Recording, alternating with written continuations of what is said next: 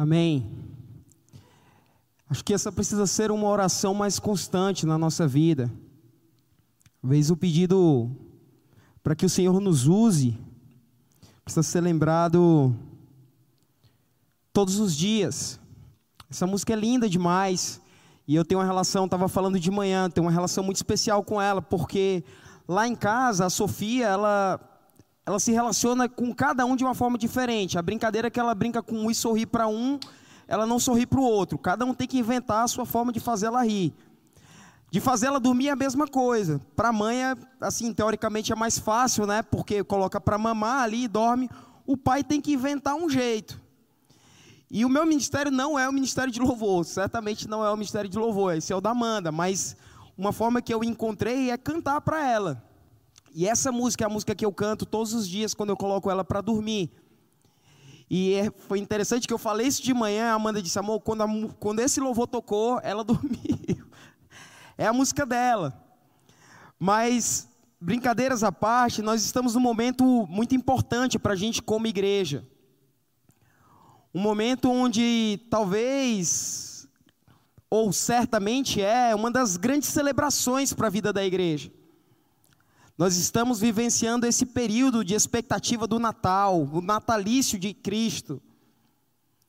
E tem algumas coisas que eu acho interessante no Natal. Eu não sei quais são as coisas que você mais gosta durante o Natal, mas eu gosto especificamente de algumas. A primeira delas é as confraternizações. Talvez porque seja um tempo que, durante agora, o período de pandemia, isso nos foi tolhido. Reunir pessoas que amamos, grupos que temos em comum.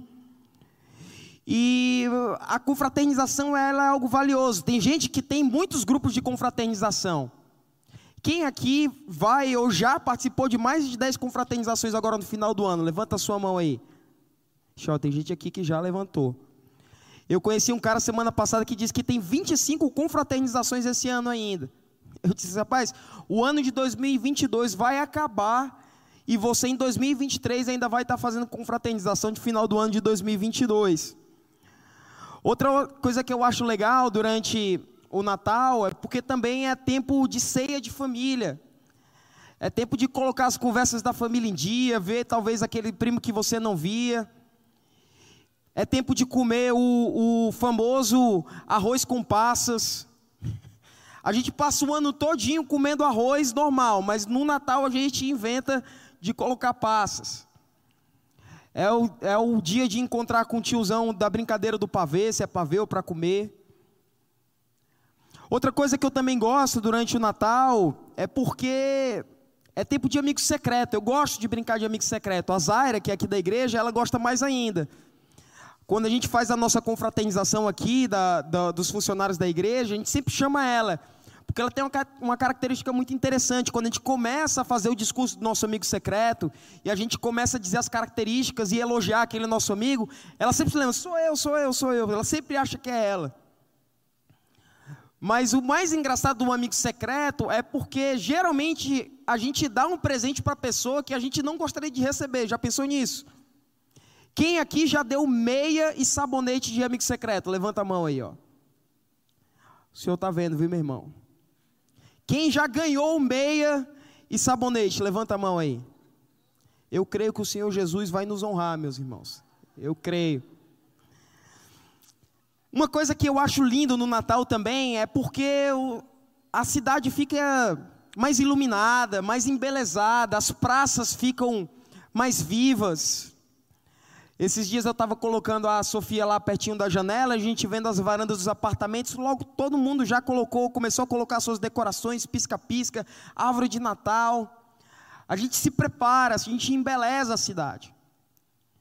Mas entre o povo de Deus, uma característica é a característica mais forte e primordial durante o Natal, algo que nós celebramos, que nós lembramos ou, ou mantemos vivo a verdade de que no Natal nós celebramos a vinda do Messias. Essa, esse é o verdadeiro sentido do Natal. O natalício é a celebração do nascimento de alguém. E para a igreja de Cristo, o Natal é o natalício de Cristo, a vinda do Messias.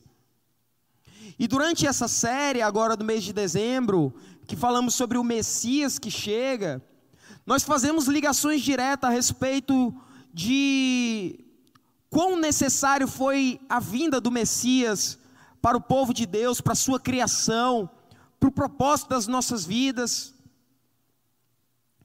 E é meio que um paradoxo, porque na mesma medida de que esse, essa verdade universal do povo de Deus, de que no Natal nós celebramos a vinda do nosso Salvador, aquele que é o Verbo, se é em Jesus Cristo que nós celebramos a chegada da esperança, da mudança, da restauração de todas as coisas, mesmo assim, nós continuamos a nos perguntar certas coisas.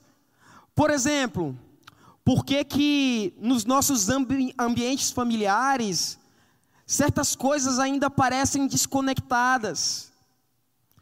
As relações ainda são muito distorcidas. Talvez nos perguntamos por que aqui, talvez no meio da nossa comunidade, ainda existem filhos que não falam com seus pais e pais que não falam com seus filhos. Se o Messias é a chegada daquele que nós aguardávamos, queria transformar todas as coisas, por que no meio da igreja ainda há tanta discórdia, preconceito? Por que, que no meio da igreja ainda tem pessoas que valorizam mais as coisas do que as pessoas? Por que, que tem tempo mais para trabalho do que para família? São muitos questionamentos. Talvez se a gente pudesse olhar e trazer uma resposta direta e simples e básica, a resposta seria: tudo isso é fruto do pecado. O pecado é esse que tem a capacidade de distorcer, de nos distrair, de mudar o caminho, a rota, a verdade, o propósito daquilo que as coisas foram criadas para existir. Por isso que mesmo nós carregando essa verdade de que o Messias veio constantemente precisamos levantar de manhã cedo e nos questionar sobre certas coisas. Fazer orações, perguntas, trazer à memória coisas que nos reconectem com a verdade. Porque muitos de nós sabemos, de fato, o que, que Deus quer para a sua igreja o propósito que Ele tem para a sua igreja. Mas algo acontece no nosso coração que muitas vezes nos tira do caminho, mexe com o nosso senso de verdade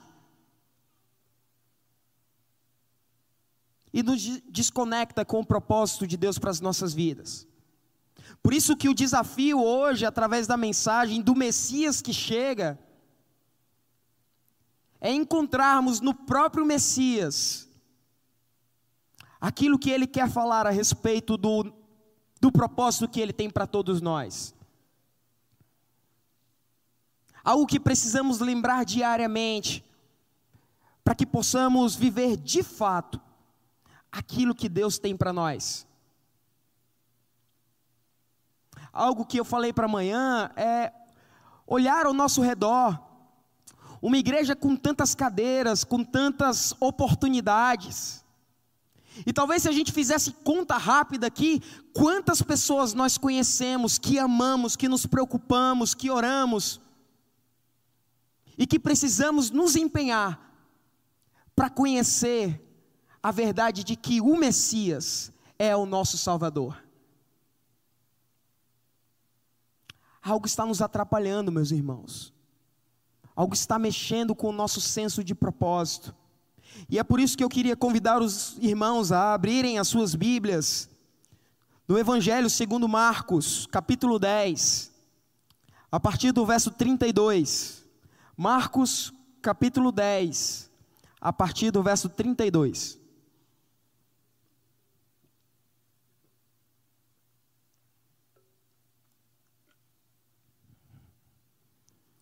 Diz assim a palavra do Senhor. Eles estavam subindo para Jerusalém e Jesus ia à frente. Os discípulos estavam admirados, enquanto os que o seguiam estavam com medo. Novamente, ele chamou à porta à parte os doze e lhes disse o que haveria de lhe acontecer. Estamos subindo para Jerusalém, e o filho do homem será entregue aos chefes dos sacerdotes e aos mestres da lei. Eles o condenarão à morte e o entregarão aos gentios, que zombarão dele, cuspirão nele, o açoitarão e o matarão. Mas três dias depois ele ressuscitará. Nisso, Tiago e João, filhos de Zebedeu, aproximaram-se dele e disseram: Mestre, queremos que nos faça o que vamos te pedir. O que vocês querem que eu lhes faça? perguntou ele. Eles responderam: Permite que na tua glória nos assentemos um à tua direita e outro à tua esquerda. Disse-lhe Jesus: Vocês não sabem o que estão pedindo. Podem vocês beber o cálice que eu estou bebendo, ou ser batizado com o batismo com que estou sendo batizado? Podemos, Responderam eles. Jesus lhes disse: Vocês beberão o cálice que eu estou bebendo e serão batizados com o batismo com que estou sendo batizado. Mas o assentar-se à minha direita ou à minha esquerda não cabe a mim conceder. Esses lugares pertencem àqueles que foram preparados. Quando os outros dez ouviram essas coisas, ficaram indignados com Tiago e João. Jesus os chamou e disse: Vocês sabem que aqueles que são considerados governantes das nações as dominam, e as pessoas importantes exercem poder sobre elas. Não será assim entre vocês, pelo contrário, quem quiser tornar-se importante entre vocês deverá ser servo, e quem quiser ser o primeiro deverá ser escravo de todos. Pois nem mesmo o filho do homem veio para ser servido, mas para servir e dar a sua vida em resgate de muitos. Vamos orar. Senhor Pai, muito obrigado. Obrigado por o Senhor ter nos trazido essa noite aqui. Creio que é propósito Senhor para que a tua mensagem seja luz, Deus, para as nossas vidas. Luz, Deus, talvez para iluminar aquilo que não conseguimos ver, perceber. Iluminar o nosso coração para para que possamos perceber a real intenção da nossa caminhada contigo, para que possamos nos constatar, Deus, pecadores, carentes e necessários daquilo que o Senhor quer falar para nós essa noite. Transforma, Deus, a nossa vida, transforma-nos segundo o teu querer, para a glória de Deus Pai. Amém há uma conversa um, um pouco preocupante aqui. Quando a gente olha a conversa dos discípulos com Jesus, a gente começa a pensar como pessoas que caminharam tão próximo do Mestre, acompanharam o seu ministério, viram as coisas que viram, participaram do que participaram. E à altura do campeonato, perto da morte de Cristo, ele anunciando a sua morte, mesmo assim não tem a perspectiva correta do reino. Talvez isso tenha muito mais a ver com a gente do que a gente pensa. Porque se a gente parar para pensar, quanto tempo nós temos de igreja, quanto tempo nós temos que fomos apresentados para a mensagem do Evangelho. E tantas coisas ainda precisam ser trabalhadas na nossa vida, mudadas. Mas algo aqui também tem muito a ver com a nossa vida, porque nem sempre o que nós estamos desejando fazer ou viver, o propósito que a gente entende ser o melhor de Deus para a nossa vida, nem sempre está pensando lá no fundo uma direção contrária do que Deus quer para a gente. Talvez nós somos parecidos com os discípulos que, ao conversar com Jesus, reconhecem duas coisas importantes. A primeira é que, mesmo o pedido sendo audacioso, eles fazem esse pedido para Jesus como quem reconhece: olha, quando o teu reino for estabelecido, ou seja, nós temos a certeza de que o teu reino será estabelecido. Nós concordamos contigo, Jesus, que tu és o Filho de Deus e a partir de ti as coisas são transformadas. Nós também percebemos que no Senhor está a autoridade para nos dar coisas grandiosas.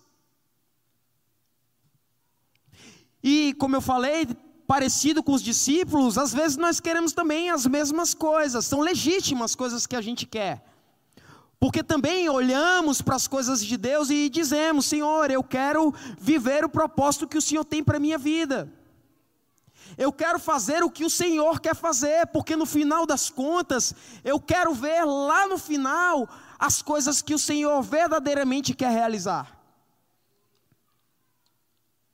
Mas parecido com os discípulos também, talvez o nosso problema não esteja lá no final, o que nós queremos ver, ou querer as mesmas coisas que Deus quer. Mas aqui a conversa de Jesus com seus discípulos é meio assim: olha, eu sei que vocês querem a mesma coisa que eu quero. Eu sei que no final das contas vocês acreditam que eu tenho a capacidade, o poder, a autoridade para conceder coisas grandiosas a vocês. Mas o problema é que vocês estão querendo ir pelo caminho errado. O caminho que vocês querem ir para chegar naquilo que vocês dizem ser o privilégio, não é o caminho que eu tenho para vocês, não é aquilo que eu tenho preparado para o povo de Deus.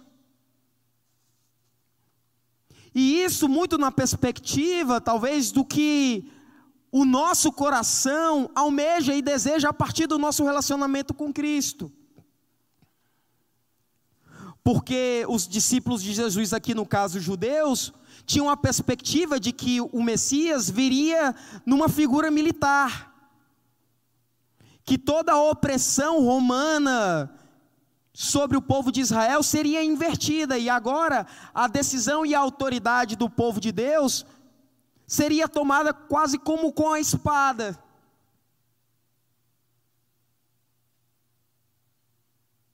E muito está ligado à intenção do nosso coração. E muitas vezes, meus irmãos, nós queremos, oramos, pedimos a Deus para viver exatamente o propósito que Deus tem para nós. E está claro lá no final o que, que Deus quer de nós. Mas como eu tenho a percepção do que é melhor para a minha vida, eu digo, Senhor, talvez o caminho para chegar lá que o Senhor tem para mim é muito trabalhoso. Deixa eu ir pelo meu caminho aqui, porque eu sei o que é melhor para mim.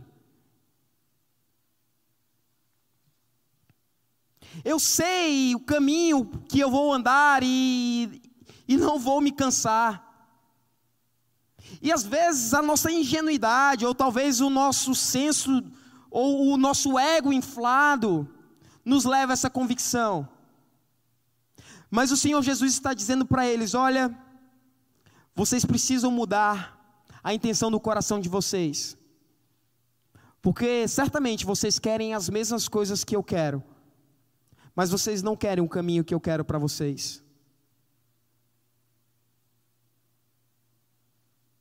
E talvez hoje à noite, meus irmãos, a gente precisa fazer uma oração, como a oração do salmista, mas talvez não só hoje à noite, mas como eu falei, uma oração diária.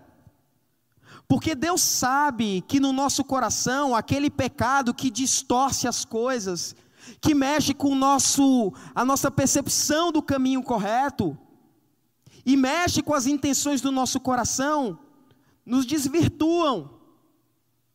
É por isso que o salmista, lá no, cento, no Salmo 139, faz essa oração: Sonda-me, ó Deus, e conhece o meu coração, prova-me e conhece as minhas inquietações, vê se em minha conduta algo te ofende, e dirige-me pelo caminho eterno. Dirige-me pelo caminho eterno, sonda o meu coração, percebe quais são as reais, intenções, as, as reais intenções do meu coração, porque se elas não pertencerem ao que o Senhor quer, Deus, ou o caminho que o Senhor tem para mim, eu também não quero.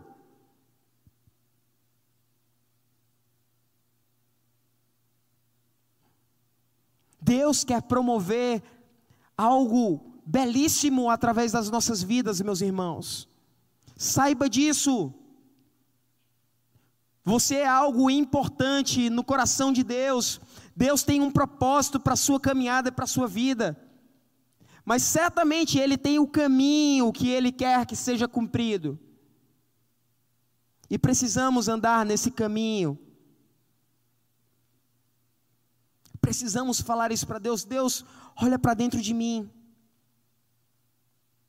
Nesse Natal, olha para dentro de mim. Porque se eu sou, estou celebrando a verdade de que Tu és o meu Salvador, me salva hoje de mim mesmo. Das minhas intenções pecaminosas. E me coloca no Teu caminho, Senhor. Depois Jesus continua conversando com os seus discípulos. E a conversa agora é em tom de resposta, porque eles fazem um pedido. E eu acho tão lindo porque a pergunta é tão absurda. Mas Jesus é tão amoroso. E talvez, meus irmãos, você esteja aqui com medo de voltar e andar no caminho que Deus tem para ti. Porque talvez você tenha medo de como Ele vai te tratar a partir das suas escolhas erradas. Mas em nome de Jesus Cristo, receba essa mensagem. O Senhor derrama graciosamente e ama a sua igreja. A resposta de Jesus vem em tom de amor, mas Jesus responde os seus discípulos. O texto diz: Disse-lhes Jesus: Vocês não sabem o que estão pedindo. Podem vocês beber o cálice que eu estou bebendo, ou serem batizados com o batismo com que eu estou sendo batizado? Podemos, responderam ele. Jesus lhe disse: Vocês beberão o cálice que eu estou bebendo e serão batizados com o batismo que eu estou sendo batizado. A chegada do Messias, do Natal, que nós anunciamos como Salvador, que diz respeito a esse propósito de vida, vem trazer uma mensagem de verdade a chegada do Messias promove a verdade do propósito de Deus para nós.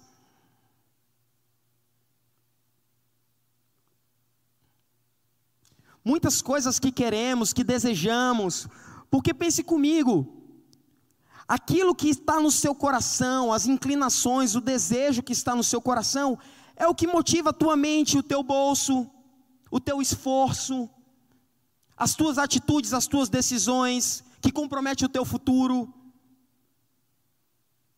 E meus irmãos, se a verdade de Cristo, se a verdade do Evangelho, se a verdade da palavra de Deus não tomar conta do nosso coração, nós nos encheremos de muitas coisas que não são verdades. E talvez a resposta de Jesus para a gente hoje naquilo que nós fazemos diariamente, talvez seja: olha, vocês não sabem o que vocês estão pedindo para mim. Nas suas orações vocês me pedem coisas. Talvez estão pedindo coisas erradas, porque vocês não sabem o que vocês pedem. Porque o coração de vocês está baseado nas suas intenções e não nas minhas intenções. Você quer que eu, o Deus Todo-Poderoso, alinhe o meu coração aos desejos do teu coração, enquanto o seu coração devia estar alinhado com o meu coração?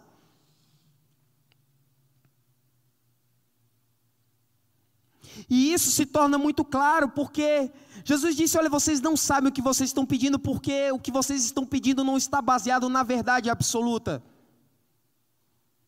O que vocês estão pedindo é valioso. Eu tenho para dar para vocês, inclusive, que é um privilégio. Vocês querem receber o privilégio do reino de Deus? Eu, eu tenho para dar para vocês.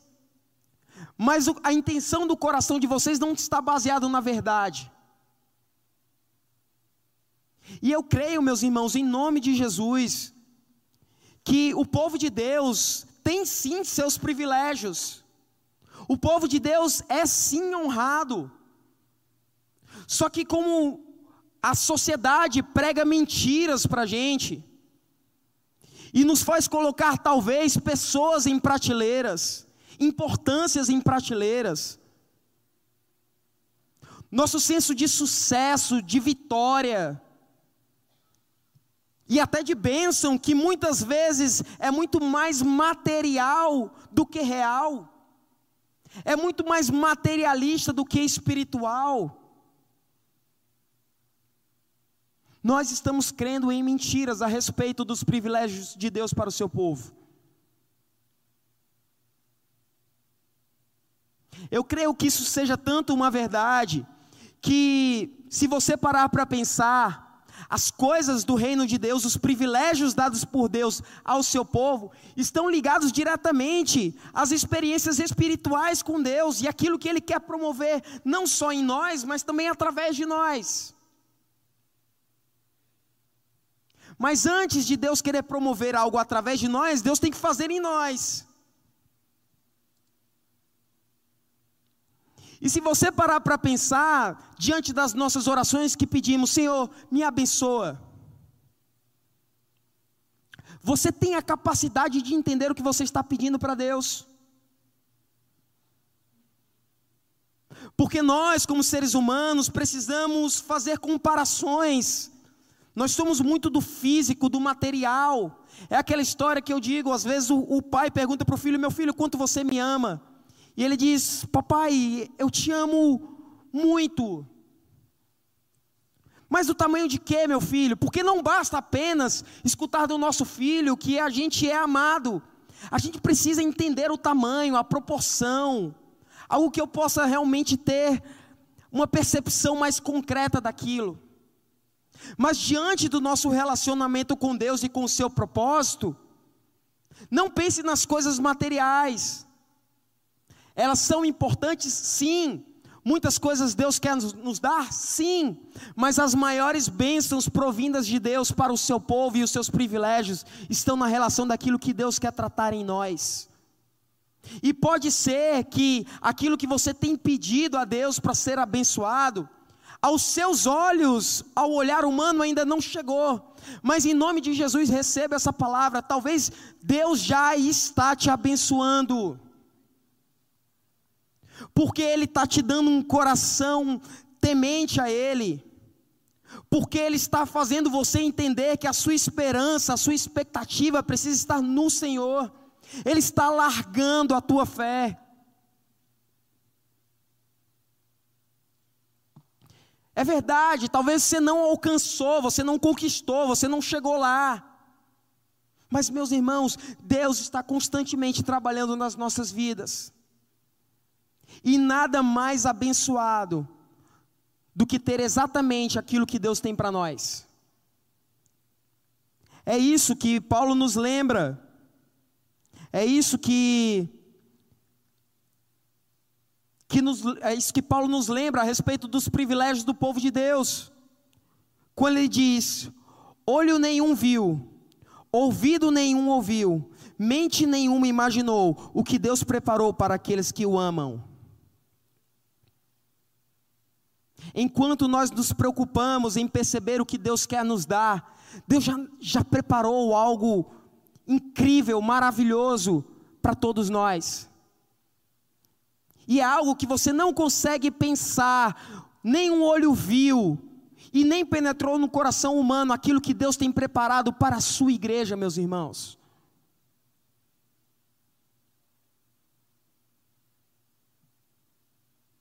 E a conversa continua, porque se tem uma verdade é Deus tem um propósito para a sua igreja. Mas ele tem um propósito direcionado que tem um caminho certo para a igreja do Senhor.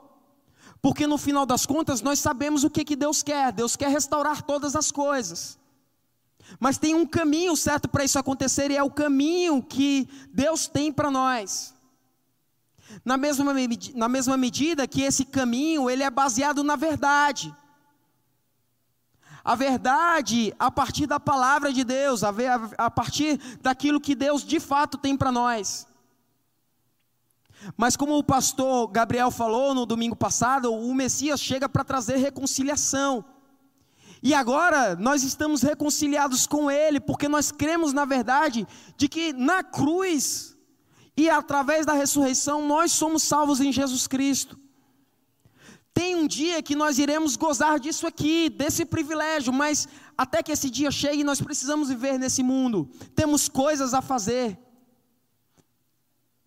Deus quer usar a sua igreja para promover algo, através do grande propósito. Por isso, se você está se perguntando até hoje, qual é o propósito que Deus tem para a minha vida, saiba, todos nós temos apenas um propósito: viver a missão de Deus, que é restaurar todas as coisas. Por isso que quando olhamos talvez para as nossas situações dentro de casa, não ache que é papel do pastor pregar todo domingo para que algo aconteça no seu casamento. Amém, porque a palavra de Deus está sendo pregada e onde a palavra de Deus entra, algo algo acontece. Mas Deus também quer usar a sua vida como propósito daquilo que ele tem para a sua criação.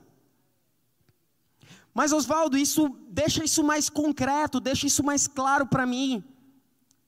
Jesus deixou mais claro para os seus discípulos. Quando ele diz: Jesus chamou e disse: Vocês sabem que aqueles que são considerados governantes das nações as dominam, e as pessoas importantes exercem poder sobre elas. Não será assim entre vocês. Pelo contrário, quem quiser tornar-se importante entre vocês deverá ser servo, e quem quiser ser o primeiro deverá ser escravo de todos. Pois nem mesmo o filho do homem veio para ser servido, mas para servir e dar a sua vida em resgate de muitos.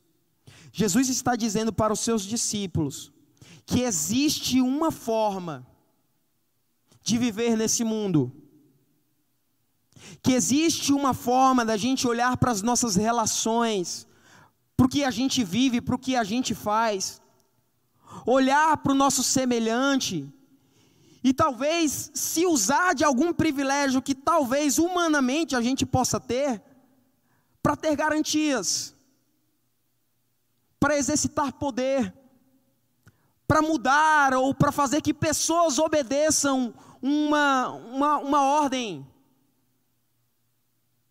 Mas Jesus está dizendo: mas não será assim entre vocês. Porque o propósito que eu tenho para a minha igreja não é um projeto de poder, mas é um projeto de amor. E se vocês querem viver o meu projeto de amor, vocês precisam servir uns aos outros. Uns aos outros. Pais, sirvam seus filhos. Filhos, sirvam seus pais.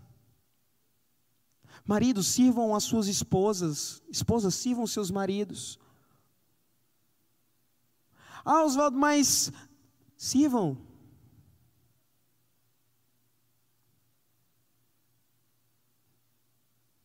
Se você tem uma empresa, sirva seus funcionários. Se você é funcionário, sirva seu patrão.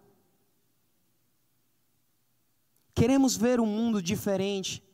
Se queremos de fato fazer com que as pessoas acreditem de que o Messias chegou, nós precisamos viver uma vida de serviço. Uma vida que encontra no seu propósito o serviço. O serviço, ele é em tudo, a todos e na maior medida. Ao ponto que Jesus disse: Olha, para o próximo, inclusive, você tem que ser escravo. E ser escravo é abrir mão de qualquer condição ou privilégio que você tenha. A sua vida não te pertence mais. Você está à disposição plenamente para alguém para que ela possa te explorar a fazer coisas? Não, para que elas possam conhecer através do serviço o amor de Deus. Oswaldo, eu acho que isso não acontece, não, mas está aqui, está dizendo.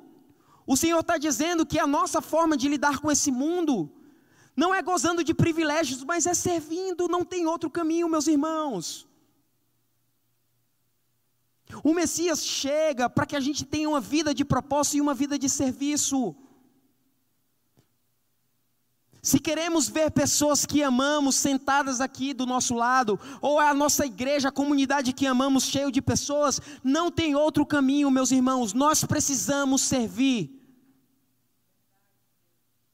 E se isso não incomoda o nosso coração, ou nós estamos fora do caminho, ou nós estamos baseados em verdades que não é a verdade de Deus para nós, e certamente não estamos vivendo o propósito que Deus tem para a sua igreja. Porque queremos essa igreja lotada? Não. Porque acreditamos na verdade de que o Messias que salva chegou. Que esse final de ano possamos celebrar a verdade a verdade do exemplo, porque poderia ser muito fácil Jesus olhar para a gente e dizer: olha, você precisa ter uma vida assim de serviço, porque eu sou o mestre, eu estou mandando, vá lá e faça. Talvez gerasse na gente um incômodo dizendo assim: ele está falando isso porque não é ele que vai fazer. Mas a palavra de Deus diz que o próprio Cristo, sendo ele quem era, abriu mão de todo o seu poder e glória ali, se tornou semelhante aos homens, para cumprir o propósito de Deus que tinha para ele.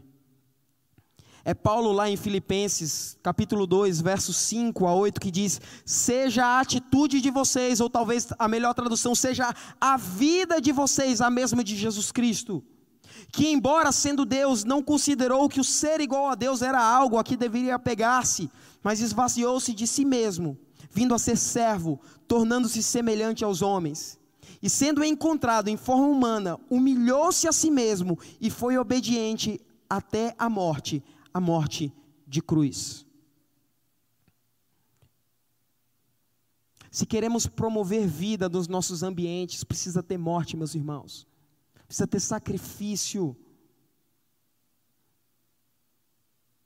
E o nosso sacrifício é uma vida de obediência e serviço, em primeiro lugar a Deus, e em segundo lugar ao nosso próximo.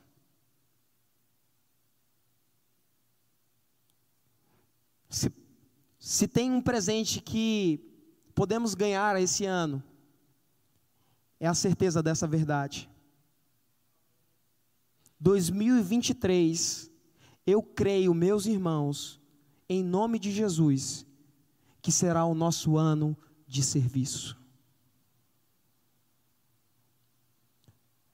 Um ano de serviço. E eu não estou falando aqui na igreja, aqui na igreja também, mas aonde você estiver.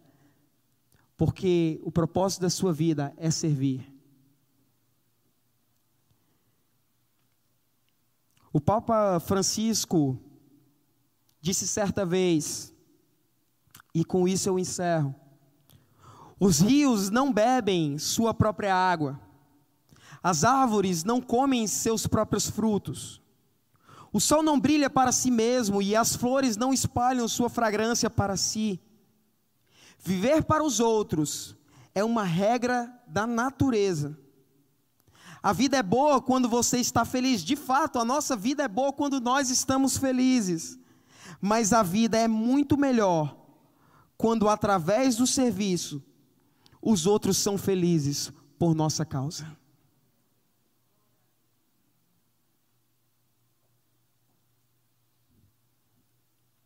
É isso que Deus quer para nós, irmãos. O pecado costuma nos tirar do caminho, mudar a verdade das nossas vidas e tentar, tirar nos, do, tentar nos tirar do propósito de Deus. Mas, ao exemplo de Cristo e olhando para Ele e acreditando na verdade de que Ele chegou, nós somos salvos de nós mesmos para viver os propósitos de Deus e tudo aquilo que Ele tem para nós. E é por isso que eu queria orar essa noite. Talvez por você que reconhece que está tentando pegar outro caminho. Talvez até a tua intenção seja legítima, mas você tem insistido que você sabe como chegar lá. Mas essa noite você quer dizer, Senhor, eu quero andar é no teu caminho. Talvez a tua perspectiva de bênção, de felicidade, de prosperidade, estejam em coisas terrenas e hoje você quer dizer, Senhor, isso não é verdade, o privilégio que o Senhor quer me dar é outro. Ou talvez você queira dizer completamente, Senhor, a minha vida está distante de ser uma vida que segue os teus propósitos. Sonda-me. Olha para dentro do meu coração. Vê se há em mim algum caminho mal e me transforma para a tua glória. Se você quer fazer essa oração, convido você a ficar de pé no seu local.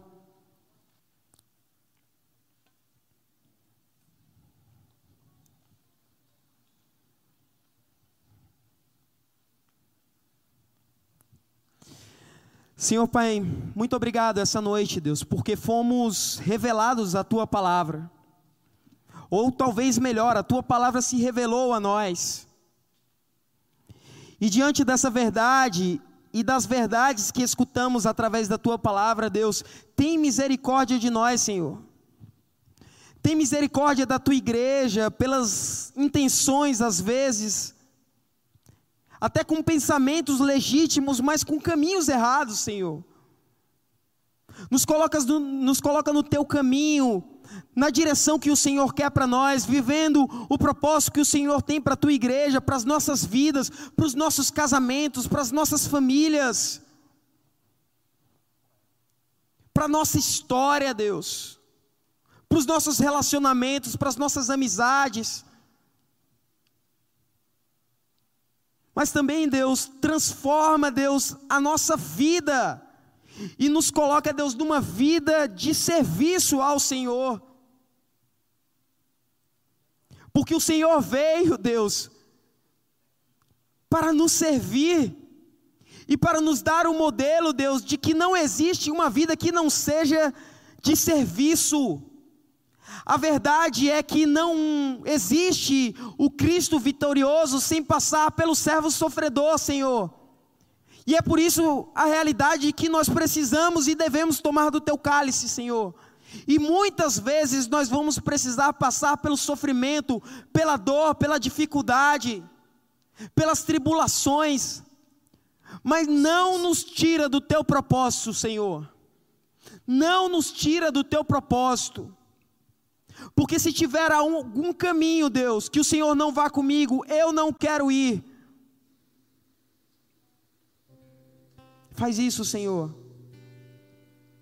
Nos convence através do teu espírito essa noite. E que esse Natal e a chegada do Messias seja verdadeiramente a certeza do propósito de Deus para as nossas vidas. Em nome de Jesus e para a glória de Deus. Amém.